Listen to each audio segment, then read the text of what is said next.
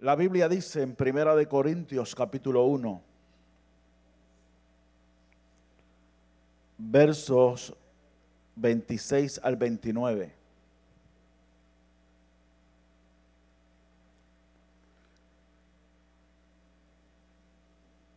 Primera de Corintios capítulo 1, 26 al 29. Confío en Dios, en que trate con usted como lo hizo conmigo. Vamos a predicar bajo el tema posición de honor. Posición de honor. Si usted tiene el pasaje bíblico, diga amén.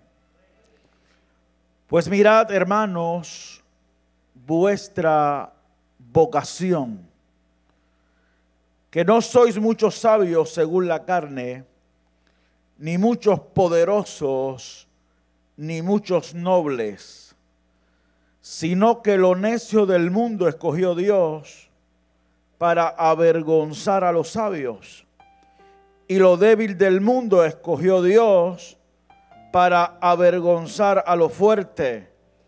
Y lo vil del mundo y lo menospreciado escogió Dios. Y lo que no es para deshacer lo que es, a fin de que nadie se jacte en su presencia. Por eso al final de ese capítulo Pablo dice, entonces, el que se gloríe, gloríese en el Señor. Si usted tiene alguna necesidad, levante su mano al cielo. Levante su manita al cielo. Si usted quiere que Dios le hable, levante su manita al cielo. Si usted tiene alguna adoración, alguna expresión de gratitud, levante su mano al cielo. Si tienes una alabanza en tu boca, levanta tu manita al cielo. Aleluya. Aleluya. Aleluya. Abre tu boca sin temor y, adora a tu Dios. Abre tu boca y alaba a tu Dios aunque, aunque no tenga fuerzas. Aunque quizás no te sientas en deseo de hacerlo, hazlo porque sabes que Él es Dios. Hazlo simplemente porque sabes que Él es Dios. Y porque sabes que cuando tú le alabas, Él se glorifica. La alabanza rompe cadenas. La alabanza derriba muros.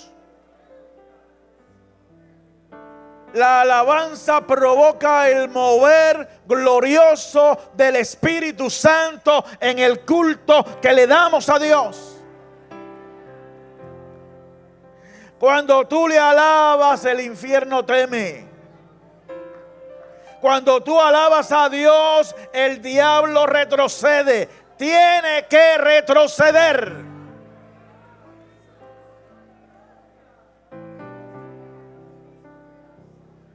Y adoramos, te adoramos, te adoramos, te adoramos, te adoramos, te adoramos, te adoramos, te adoramos.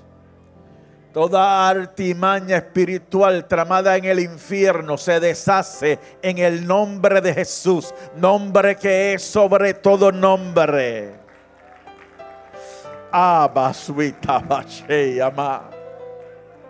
Oh, santo, santo, santo. Claman los justos y Jehová los oye.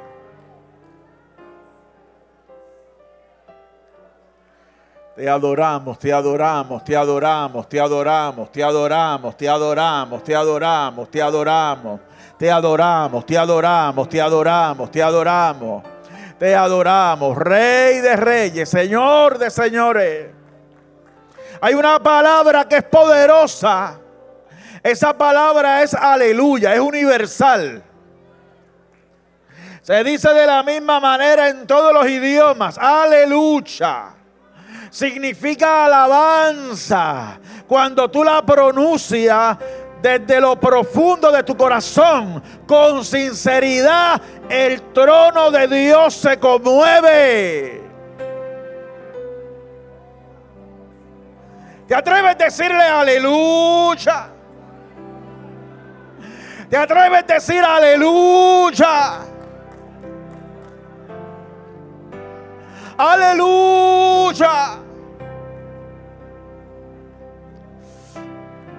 Ay, santo, santo, santo, santo, santo. Aleluya, aleluya, aleluya. Ay, samansuita llama. Oh, ay, santo, santo, santo. Oh, ay, santo, santo. Oh, aleluya. Aleluya. Aleluya. Aprovecha, estás delante del trono de Jehová. Tienes al Todopoderoso a tu disposición. Lo tienes frente a ti.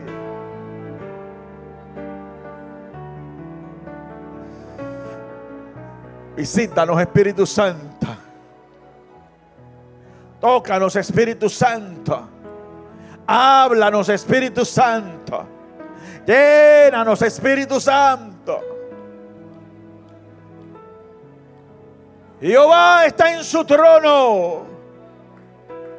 Jehová está en su trono. A la presencia de Dios tiembla la tierra.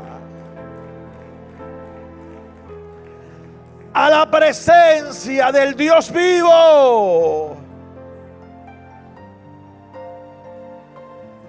Oye, tú que viniste con esa necesidad tan grande con ese dolor tan grande, con esa, con esa enfermedad, con, esa preocupación, con, esa situación tan terrible. A, a algo te trajo Dios a este lugar.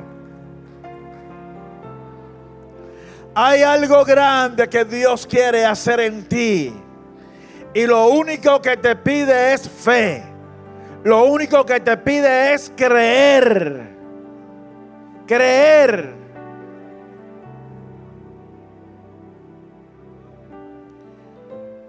Y Él se va a mover con poder y gloria sobre tu vida,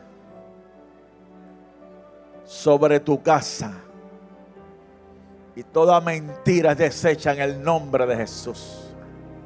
Y todo plan antagónico en tu contra y en contra de tu casa es deshecho en el nombre de Jesús. Y todo plan del infierno contra tu cuerpo es deshecho en el nombre de Jesús. En el nombre de Jesús. En el nombre de Jesús. En el nombre de Jesús. En el nombre de Jesús. En el nombre de Jesús. Aleluya. Puede sentarse, amado. Dile que está a tu lado, quiero escuchar la voz de Dios. Díselo, díselo para que lo sepa, quiero escuchar la voz de Dios. Posición de honor. Es la posición que adquirimos los que le entregamos nuestra vida a Jesucristo. Es la posición que ocupamos los creyentes es una posición de honor la que usted ocupa si usted reconoce a Cristo como su Señor y su Salvador. Hoy el Señor me, me llamó a decirle a la iglesia, me encomendó decirle a la iglesia que usted no es cualquier cosa que usted no es cualquier persona, que usted ocupa una posición de honor que Él te ha entregado.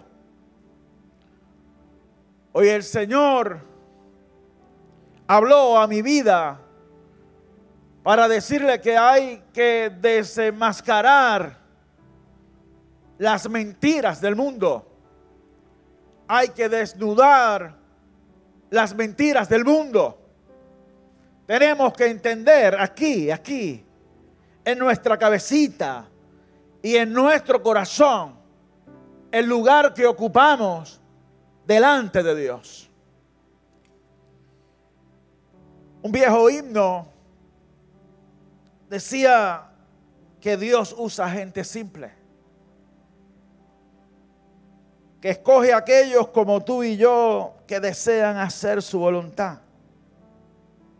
Que Dios usa gente que se entreguen a Él, no importa lo poco que tú creas ser, pues lo poco viene a ser muchísimo, escúchalo bien, pues lo poco viene a ser muchísimo en las manos de Él.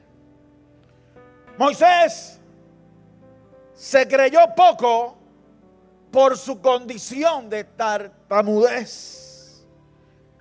Pero Moisés vino a ser muchísimo en las manos de Dios. A David, su propia casa, lo tuvo en poco, pero vino a ser muchísimo en las manos de Dios.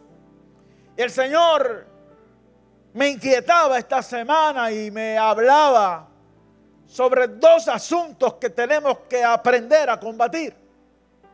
Hay que aprender a combatir la opinión que tienen los demás de nosotros. Y hay que aprender a manejar la opinión que tenemos nosotros mismos de nuestras vidas. Hay que dominar, hay, que superar el menosprecio y hay que superar el complejo. El menosprecio se define como, como una actitud negativa frente a una cosa o persona consistente de concederle menor valor, menor valor o importancia del que merece. También se puede entender como desprecio o desdén hacia algo o alguien. Y es tanto lo que a veces, lo que a veces somos menospreciados que comenzamos a desarrollar complejos. Que comenzamos a sentirnos acomplejados. Comenzamos a sentirnos inferiores a los demás. Entonces quedamos atrapados en opiniones Quedamos atrapados en la opinión de otros sobre mi vida y en el complejo que comienza a gobernar mi vida. Y esa opinión y ese complejo me detienen y no me permiten avanzar conforme a los propósitos que Dios tiene conmigo, conforme a los planes que Dios tiene para tu vida. Porque Dios tiene planes contigo. No lo dudes. Dios tiene propósitos definidos contigo. No lo dudes. Dios te ha dado dones y talento y quiere usarte para bendecirte y para que a través de ti muchas vidas sean bendecidas. Si usted ocupa un lugar en la iglesia de Dios, entonces usted tiene un llamado. Dios le ha llamado, Dios le ha comisionado y Dios quiere utilizarlo con poder y gloria para bendecir a otras personas. Entonces Satanás no quiere. Entonces las fuerzas del mal no quieren. Entonces hay que buscar la forma de detenerte es, como, amado, vea la iglesia en lo colectivo. La iglesia ha sido establecida por Dios. La iglesia ha sido puesta por Dios. Y la iglesia está viviendo en lo colectivo las mismas situaciones que vivimos nosotros en lo particular. La iglesia es menospreciada. La, la iglesia es despreciada, desvalorada. Igualmente a nosotros en lo individual nos pasa.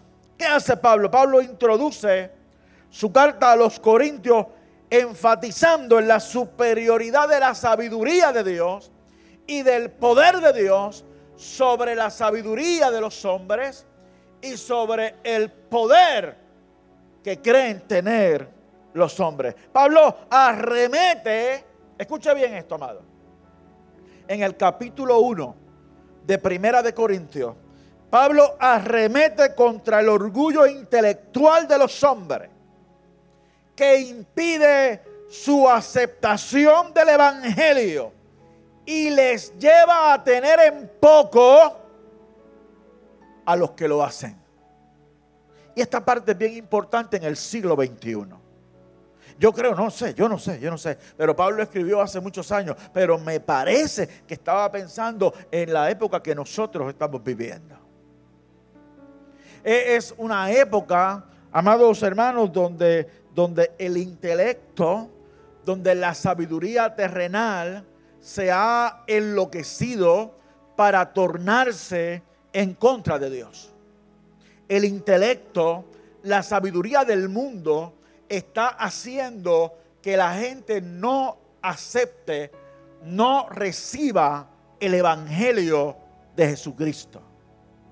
No lo quieren. Y no lo quieren eh, en nombre de la sabiduría terrenal. ¿Por qué? Porque menosprecia este mover glorioso que se llama Evangelio este mover glorioso de la tercera persona de la Trinidad, que es el Espíritu Santo.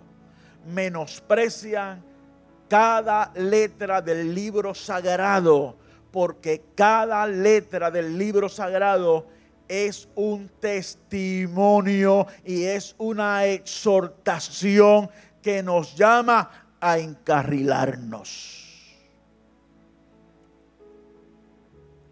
Entonces mi sabiduría terrenal no me permite aceptar el Evangelio.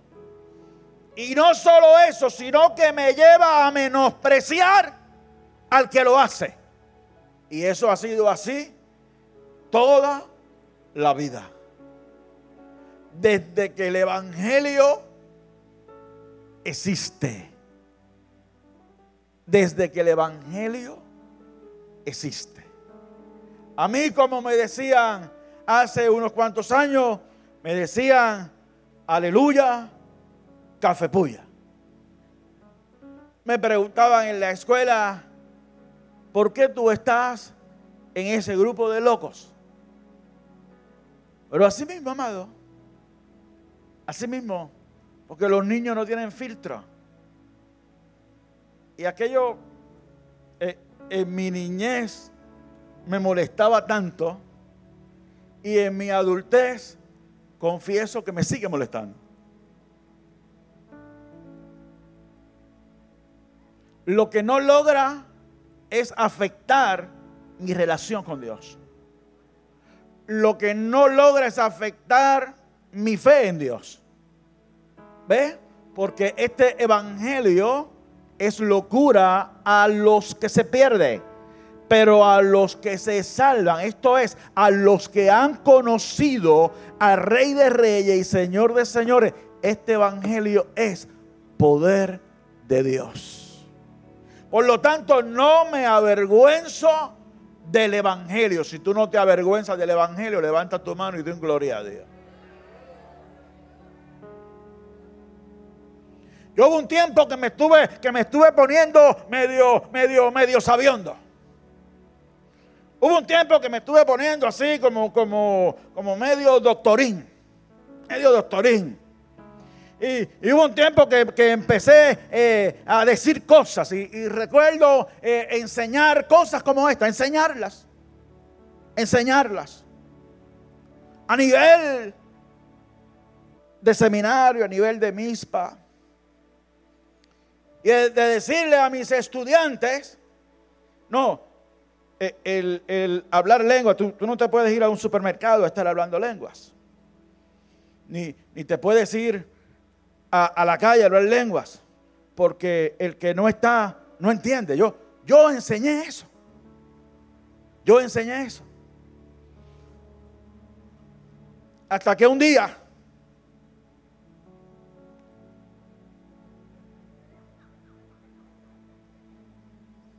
hasta que un día estando hablando con alguien en un lugar público, secular, algo hablamos que sentí como una corrientita.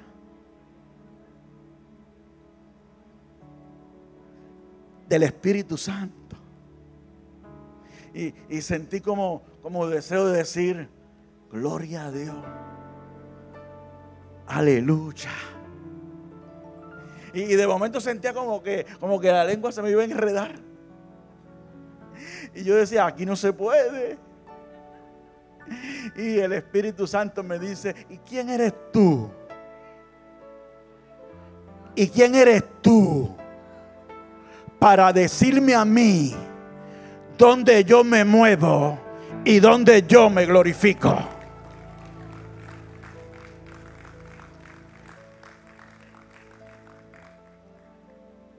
Se acabó el asunto. Si quieres hablar lengua encima de los tomates en Walmart, habla lenguas allí. Habla lengua donde te da la gana. Que el que te va a tener loco te va a tener por loco como quiera. Gózate en el Espíritu Santo. Puedes levantar tu mano y darle gloria y honra al Señor. Y hay que tener cuidado, amado. Y, creo en el estudiar, en el prepararnos, en el crecer, en el conocimiento de Dios. Pero no hay nada como, como la experiencia. No hay nada como la experiencia. Usted se puede saber el libro completo, pero usted tiene que conocer el Dios que se revela en la Biblia. Tiene que conocerlo, amados hermanos. Entonces, ¿quiénes eran los corintios cristianos? ¿Y cómo los calificaba el mundo?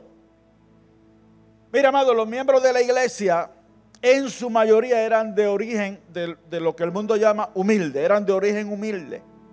Es decir, muchos eran esclavos carentes de derechos o privilegios raras excepciones como el que se menciona en Romanos 16, 23, Erasto, que era tesorero de la ciudad de Corinto. Pero, pero como un todo, en términos generales, los creyentes en Corinto no se destacaban por su gran preparación. ¿Y qué pasa? Que eso lo utilizaba el mundo secular para llamarlo, para calificarlo de la manera en que Pablo lo establece en la epístola, amado. Y es natural porque durante el siglo I la, la educación pública no era gratuita. Era un privilegio de los adinerados y los de nobles, los nobles, los que ocupaban cierta posición en la sociedad. Por lo tanto, era natural que si usted le estaba predicando el evangelio a la sociedad en pleno, pues la iglesia se iba a nutrir de gente no preparada. En su mayoría. ¿Y qué pasa? El mundo utilizaba eso para calificarlo. Y del mismo pasaje yo noto de la forma en que, en que calificaban a los corintios cristianos. Le decían necios. Le decían débiles. Le decían viles. Necios. Débiles. Viles y los trataban como a un don nadie. Y cuando yo estudiaba esta palabra esta semana y Dios trataba conmigo, yo decía, mira, si lo que nos está ocurriendo hoy a la iglesia en Puerto Rico, a la iglesia en los Estados Unidos de América, a la iglesia en América Latina, lo que nos está ocurriendo hoy no es nuevo para la iglesia, a los corintios también le pasó.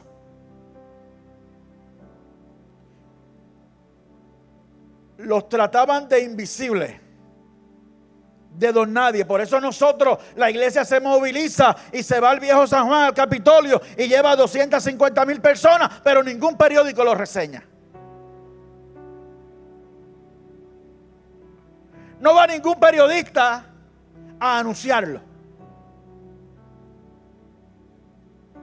Porque nos tratan como un don nadie. Como necios, fanáticos, ignorantes, que no vale la pena cubrir porque le hacemos daño al mundo con nuestra prédica. Estoy hablando en lo colectivo, en lo general, pero quiero hacer énfasis en lo particular, en tu vida, como a veces te quieren menospreciar, como a veces te quieren despreciar, como a veces quieren tratarte como un don nadie o como una doña nadie, y como a veces el mundo o los enemigos de nuestra causa logran que nosotros le creamos tal mentira. Y desarrollamos complejos. Nos creemos la mentira del mundo y comenzamos a avergonzarnos de lo que somos y a creernos que somos necios, que somos débiles, por lo tanto nada podemos hacer y nada podemos lograr, o que somos viles y permitimos que el menosprecio gobierne nuestras vidas y que el complejo gobierne nuestras vidas. Y hoy Dios me mandó a decirte que no es lo que el mundo piensa de ti y que no es ni siquiera lo que tú pienses de ti, que aquí se trata de cómo Dios te ve, cómo Dios te ve. Dios te escogió, Dios te separó, Él te ha posicionado y tienes propósito contigo. Por tanto, es hora de descubrir lo que quiere hacer Dios en mí y a través de mí. Lo que importa es tu posición delante de Dios. Fíjese, amado, que Pablo les está enseñando a manejarse frente a la, a la, hostilidad del mundo. Ceder a las pretensiones del mundo es sumergirnos en complejos, en inhibiciones y hasta en depresión y profunda tristeza. Yo llegué a pensar, Carlos, yo llegué a pensar cuando me criaba, eh, eh, en, momentos, en momentos en que sentía que, el hogar en que había nacido me hacía daño. Yo recuerdo haber pensado, ¿por, qué, ¿por qué yo tengo que ser pentecostal? ¿Por qué mi papá tiene que ser pentecostal? ¿Por qué mi mamá tiene que ser pentecostal? ¿Por qué yo no puedo esto? ¿O por qué yo no puedo lo otro? ¿Por qué mis amiguitos de la escuela pueden esto y yo no puedo? ¿Cuánto han llegado a razonar eso? Levante la mano si usted llegó a pensar así. En algún momento soy yo el único extraterrestre aquí. Usted lo llegó a pensar. Yo también. Y, y me molestaba. Y, y voy a decir esto, amado. Muchos han resuelto el asunto, muchos han resuelto el asunto acercando la iglesia al mundo. Pero eso no es lo que Dios quiere. Lo que Dios quiere es que entendamos nuestra posición en el mundo. Yo no podía ir a los mismos sitios que mis amiguitos iban porque mi posición en el mundo era y es diferente.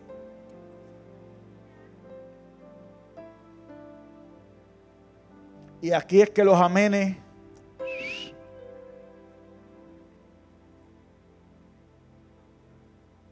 mientras más te asemejes al mundo, y mientras más parecido seas a los de afuera, concluye de qué lado te has puesto.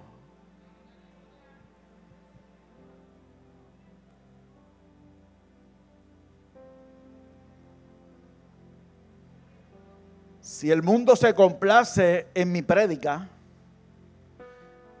si el mundo aplaude mis mensajes,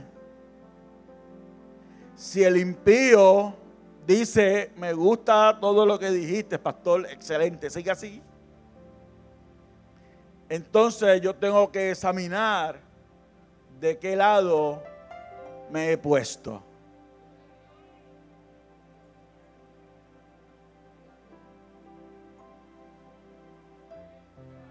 Porque se supone que si predico la palabra de Dios, este mensaje al mundo le incomode. Le incomode. Le incomode. Que, que, se molesten un chispito conmigo. Que, que les mueva el piso. Por eso a Cristo lo crucificaron. Por eso a Cristo lo crucificaron. A los apóstoles los mataron. Eso de jet igual de espalda es ahora en algunos sitios, amado. Eso de misioneros con hoteles cinco estrellas y aire acondicionado, eso, eso son cosas de ahora. Esas son cosas de ahora. Olvídese que eso en la Biblia usted no lo va a encontrar. Lo que va a encontrarle es a Pablo con una víbora pegada en una pierna.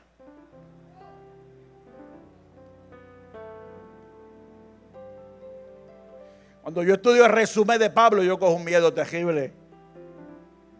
Si usted ve el resumen de Pablo, es, que, es que yo no puedo entender el evangelio que por ahí andan predicando algunos, que es un evangelio complaciente. Nosotros no estamos para predicar un evangelio complaciente. Nosotros estamos para predicar un evangelio que separe a la gente del mundo y que las almas sean salvas.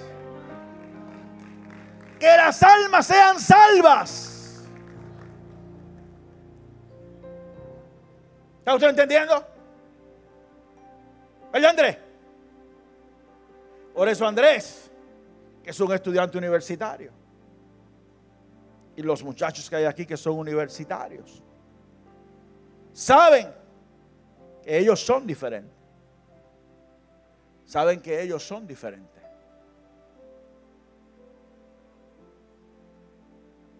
¿Sabes cuál es tu posición? En donde quiera que Dios te ponga. Tú eres la sal de la tierra. Tú eres la luz del mundo. Yo no estoy seguro, pero yo creo que cuando yo estaba en la universidad tenían que decirme loco. Tenían que decirme loco. Porque de verdad estaba medio loco. Yo recuerdo que me sentaba en, la cafetería y decía, el primero que se siente aquí le voy a hablar de ti, Señor. Era una fiebre de Dios que tenía encima, pero terrible. Y cuando usted se le pega una fiebre de Dios y una fiebre del Evangelio, cuando usted eh, empieza a amar esto, su vida se torna totalmente diferente. Y yo me acuerdo que el que se sentaba le decía, ¿tú conoces a Dios? Y la pregunta les estaba extraña. Sí, creo que sí. O, o no, no sé. Ah, no, porque quería presentártelo. Y le hablaba de Cristo. Y le hablaba de mi experiencia con Dios. Posición de honor posición de honor. ¿Lo está entendiendo? Usted no es cualquiera. Usted no es lo mismo de afuera. Usted es la sal de la tierra. Usted es la luz del mundo. Usted ha sido llamado con propósito. ¿Quiénes somos ante Dios? Pedro dijo, mas vosotros sois linaje escogido real sacerdocio, nación santa, pueblo adquirido por Dios, Oiga esto, oiga esto.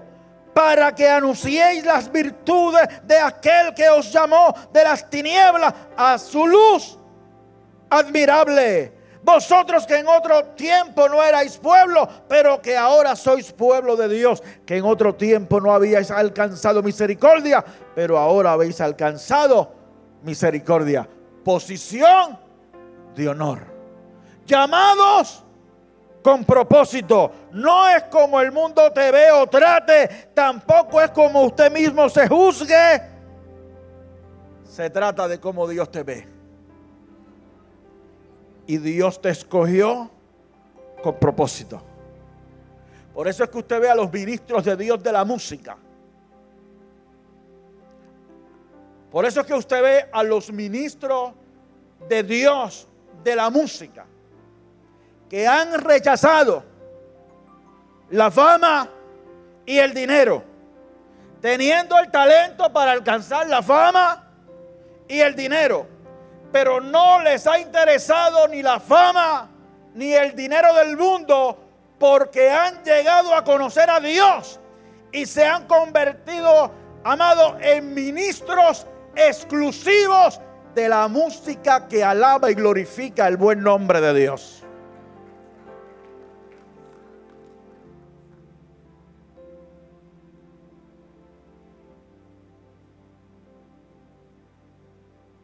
Ahora, que tú ves que toca el domingo en la iglesia y el sábado en la verbena.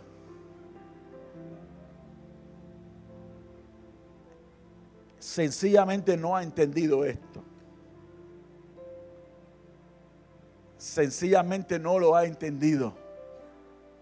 Porque cuando este fuego distintivo del Espíritu Santo se mete por este cuerpo, y desciende al corazón y se mete, amado, por todo nuestro cuerpo y empieza a moverse, entendemos el sitial de honor en que Dios nos ha puesto y somos inconmovibles.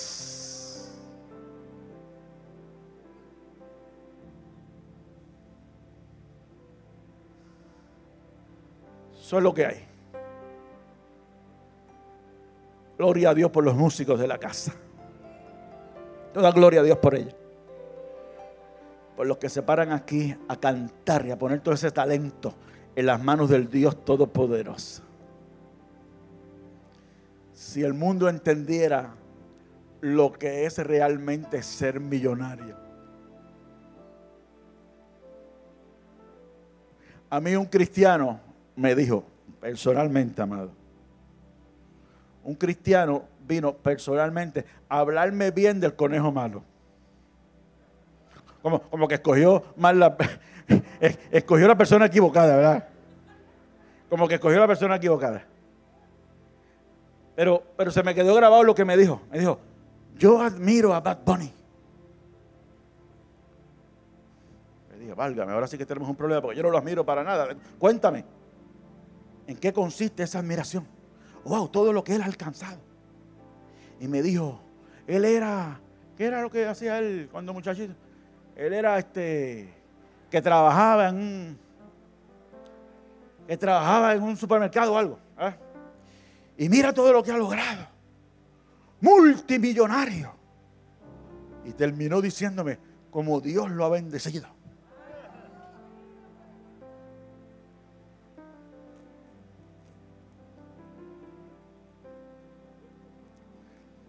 Si la gente entendiera lo que es ser millonario. Si la gente entendiera lo que es ser rico. aquel cristiano yo le contesté, salía mejor si se quedaba en el supermercado. Salía mejor. Porque ha llegado lejos, ¿sabe? Ha llegado tan y tan lejos que está a punto de meterse al infierno. Le falta poco. Hay que orar por él para que sepa lo que es el rico y lo que es el millonario. ¿Habrá alguien hoy aquí en esta casa que alabe a Dios? ¿Habrá alguien que levante su mano y adore al Rey de Reyes y Señor de Señores? Pablo confronta a los corintios con una realidad histórica. A lo necio del mundo escogió Dios para avergonzar a los sabios. ¿Se acuerda de José? El que vendieron, el que difamaron, el que maltrataron, el que olvidaron en una cárcel después de haber bendecido vidas. ¿Se acuerdan de él? Terminó, oiga, oiga bien, terminó al frente de la sabiduría egipcia. Y todo aquel imperio terminó dependiendo de él para comer. Porque lo necio del mundo escogió Dios para avergonzar a los sabios. Y cuando hablo de lo necio del mundo, es a lo que el mundo considera necio, porque tú y yo no somos brutos. Bruto es el que no tiene a Dios. Necio es el que todavía no da el paso. ¿Me está entendiendo? Necio, de acuerdo al criterio del mundo. Pues a esos necios, de acuerdo al criterio del mundo, los escogió Dios para avergonzar a los sabios. Así que si usted no entendía por qué Dios escogió a Pedro, vaya entendiéndolo.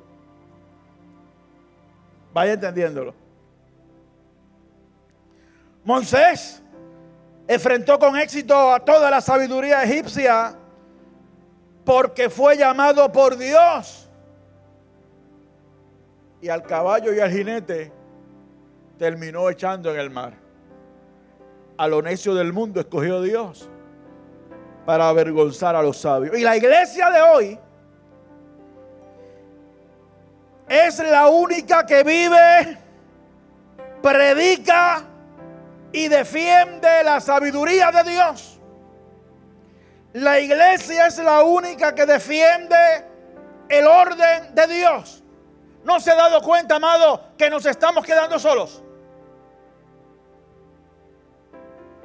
No, no se ha dado cuenta que nos estamos quedando sin respaldo. ¿Usted no se ha dado cuenta? Porque cuando yo estaba en la escuela, en primer, segundo y tercer grado, el primer día de clase nos llevaban todos al centro de la escuela y nos ponían en un redondel así bien grande y todos los maestros nos mandaban a cogernos de las manos y un maestro o el mismo director o directora de la escuela dirigía una oración a Dios. Hace unos años aún el mundo respetaba las cosas sagradas. ¿Usted sabe por qué yo no estuve el domingo aquí? Porque a una escuela se le ocurrió que se pueden dar graduaciones el domingo. Cuando yo me criaba eso era impensable.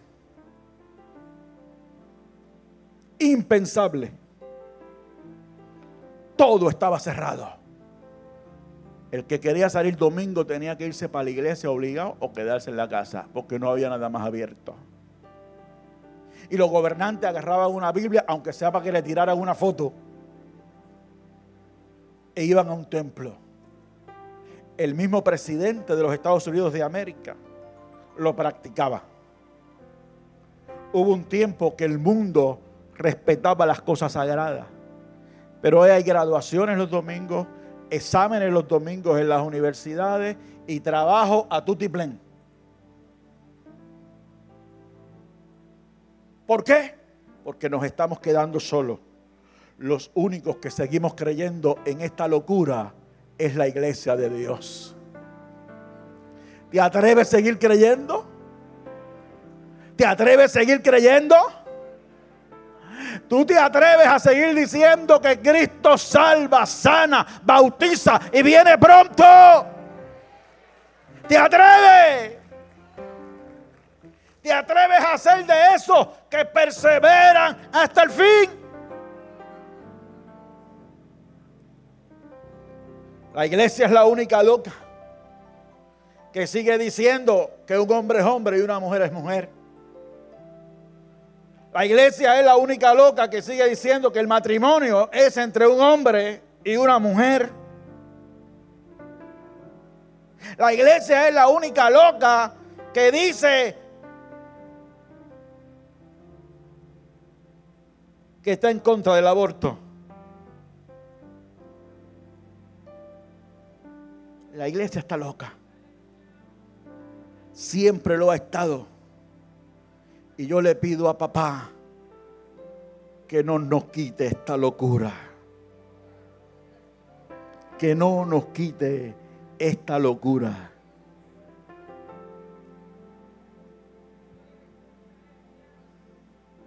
Cantaba el jibarito de Ajunta. Mis amigos a mí me dicen, estás loco. Porque una vez a Cristo me convertí. Loco, loco, loco, loco, loco, loco. No queremos saber más ahora de ti. La locura que me vino es tan tremenda que mi esposa también se me convirtió. Y mis hijos que han nacido han heredado esta locura que padecemos los dos. Contagiamos al vecino que está al lado. Ya somos muchos los locos que Dios llamó.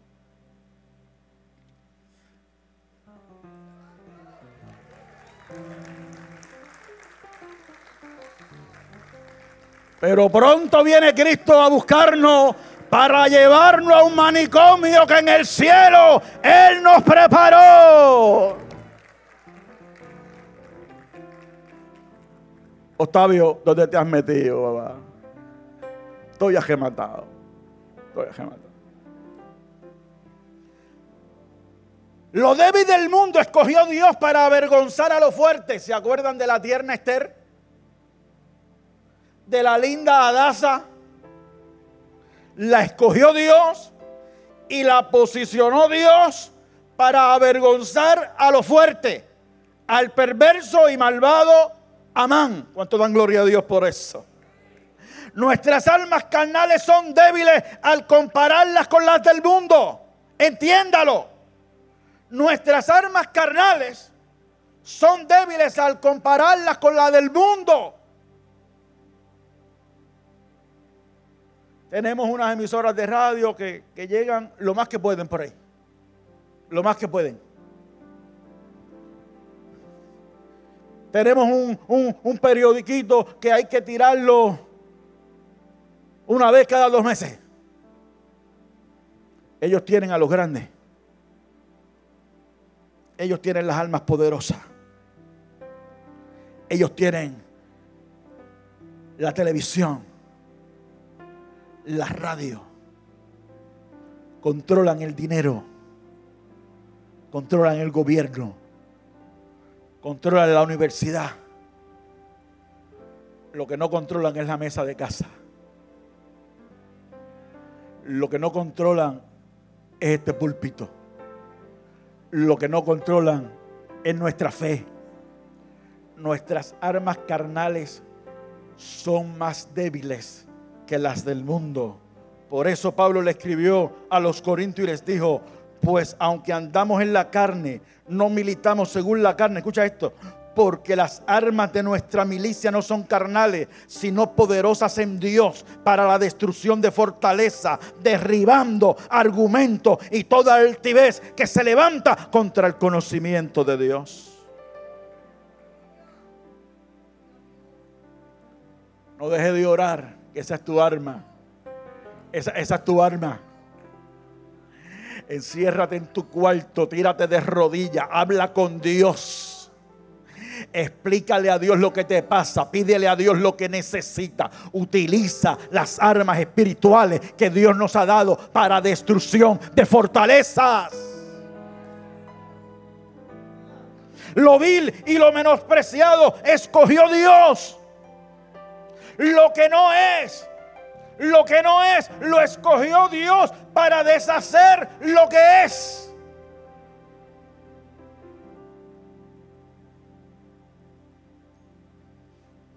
¿Quién era Martin Luther King? ¿Quién era Rosa Parks? Él, en el tiempo que vivió, tenía un gran problema. Dos grandes problemas. Número uno era pastor, y eso siempre es un problema. Y número dos era negro. Afroamericano. Ella tenía más problemas todavía, tenía tres. Porque Rosa era mujer. Era mujer. Y en ese entonces, eso era un problema. Y en algunos sitios lo sigue siendo. ¿Está entendiendo, verdad? Era mujer, era cristiana. Y era negra. Pero a lo vil y lo menospreciado escogió Dios para avergonzar a lo fuerte. Y ambos fueron utilizados con poder y gloria. Oiga, lo que no es, los que eran nada, fueron utilizados para deshacer lo que era. Acabaron con el apartheid de los Estados Unidos de América. Le costó un balazo pero fue utilizado por Dios. Lo menospreciado y lo vi. ¿Y qué me dice usted de Jesús de Nazaret?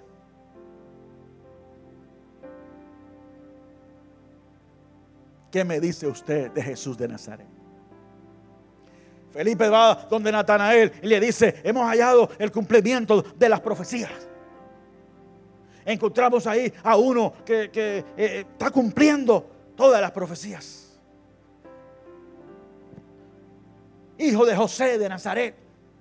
Y Natanael le dice, Nazaret, de Nazaret puede salir algo bueno.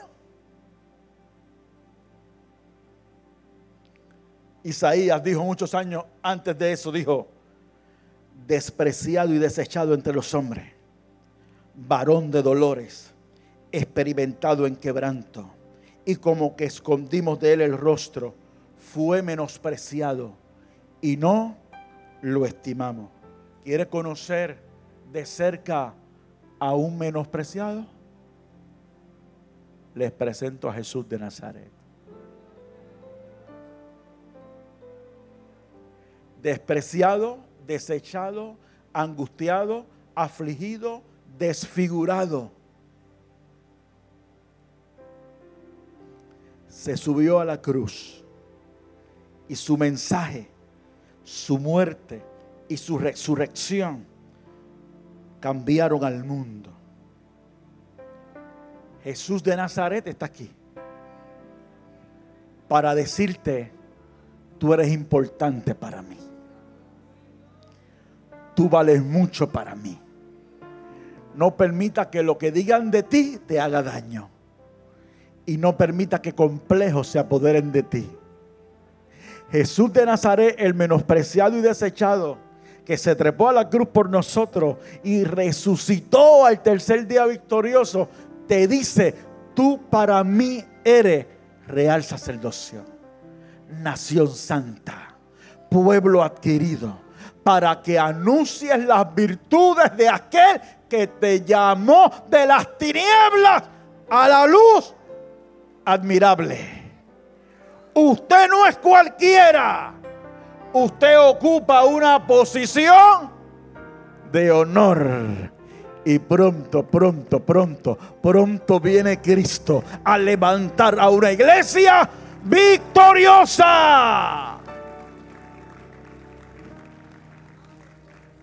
Rechaza ese complejo. Dios cree en ti, quiere que tú también creas. Tú puedes hacerlo. No permitas que nadie te menosprecie.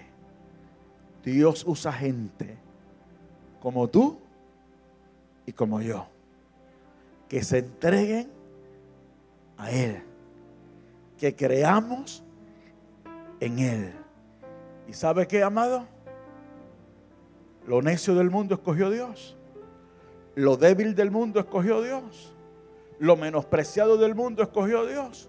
¿Y cómo la iglesia logra tanto? Porque si Él es con nosotros, ¿quién contra nosotros? Póngase en pie.